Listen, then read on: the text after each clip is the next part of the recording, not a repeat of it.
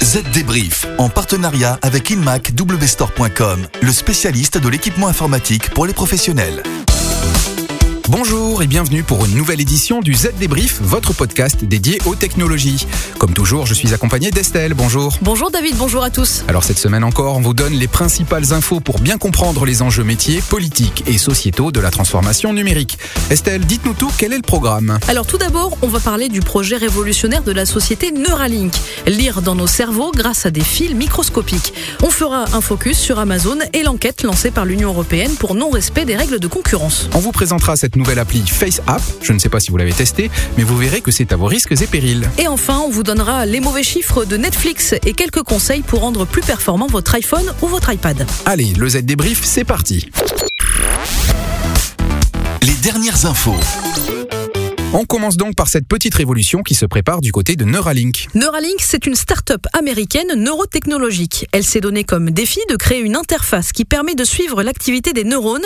Elle a d'abord réalisé des essais cliniques sur des animaux et se dit capable maintenant de passer à l'étape suivante, faire des tests sur des cobayes humains. Une interface qui suit des neurones, euh, comment ça marche et surtout à quoi ça sert? Et bien concrètement, grâce à une minuscule incision, l'interface, le robot si vous préférez, va injecter dans le cerveau des électrodes bien plus fines et plus petite que des cheveux humains.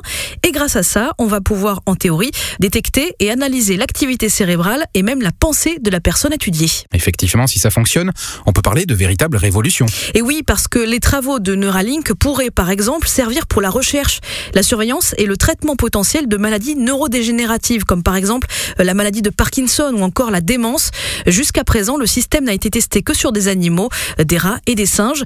Mais la start-up va demander euh, l'approbation des autorités de santé américaine pour faire des essais cliniques sur des humains, et ce, dès l'an prochain. Ils porteront sur des blessures et des affections graves, euh, comme par exemple les lésions de la moelle épinière.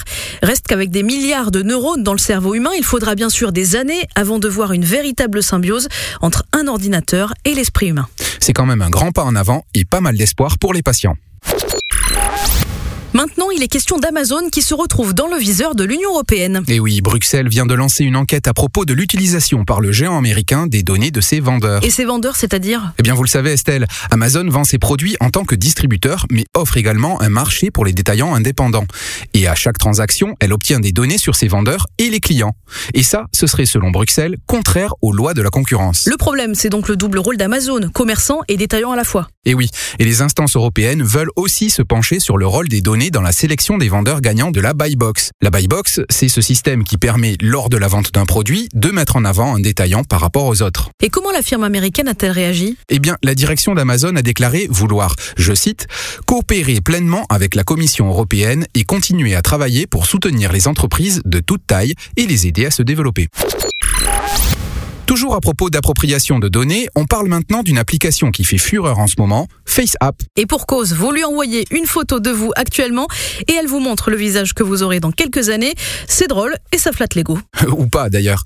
Seulement voilà, pour utiliser cette application, il faut fournir à l'entreprise un accès complet et irrévocable à ses photos et ses données personnelles. Et ça, ça ne passe pas auprès des sénateurs américains. D'autant que l'application FaceApp est russe. Et qui dit russe dit forcément suspicion liée aux tensions actuelles entre les États-Unis et la Russie. Et la riposte ne s'est d'ailleurs pas fait attendre. Dans des déclarations relayées dans la presse, la direction de l'application russe a nié en bloc toute utilisation frauduleuse des données personnelles, tout comme leur commercialisation.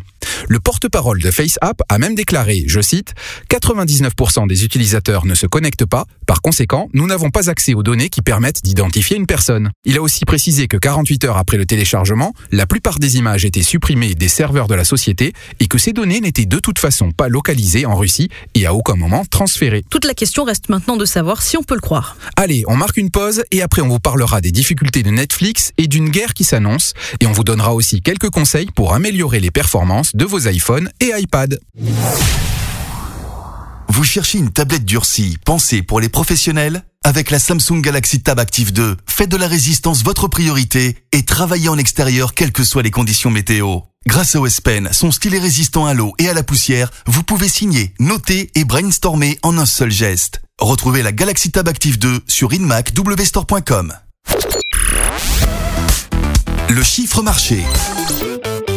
126 000, c'est le nombre d'abonnés que Netflix a perdu aux États-Unis au deuxième trimestre de cette année. Et oui Estelle, et ça, ça n'était jamais arrivé à la plateforme sur son offre de streaming. Il s'agit là pour les analystes d'un premier avertissement au leader de la SVOD qui va devoir affronter de nouveaux concurrents. Des études montrent que les abonnés à la SVOD peuvent cumuler jusqu'à trois abonnements. Mais l'arrivée prochaine de Disney Plus pourrait mettre un nouveau coup de frein au développement des abonnements de Netflix. Et c'est d'autant plus problématique que pour de nombreux observateurs, le principal indicateur de performance de la plateforme reste la croissance nette des abonnements. Elle traduit à la fois sa capacité à amortir ses énormes investissements dans les programmes, mais aussi sa capacité à résister à ses nouveaux futurs concurrents. Alors certes, Netflix a connu euh, ce deuxième trimestre une croissance de 3,2% de ses abonnés internationaux, mais c'est beaucoup moins que les trimestres précédents où elle était comprise entre 7 et 9%. De mauvais augure pour la suite pour Netflix, qui va sans doute devoir changer de stratégie. Ça peut toujours être utile. De nouveaux conseils pour les fans comme vous, David, de la marque à la pomme. Et oui, aujourd'hui, on vous donne le moyen le plus sûr de libérer de l'espace de stockage sur votre iPhone et votre iPad. Tout d'abord, plutôt que de supprimer directement les applications de votre écran d'accueil, allez plutôt dans Paramètres, puis Général, puis Stockage. Là, jetez un coup d'œil aux applications que vous avez installées. Voyez combien d'espace elles prennent et jugez si elles vous sont vraiment utiles.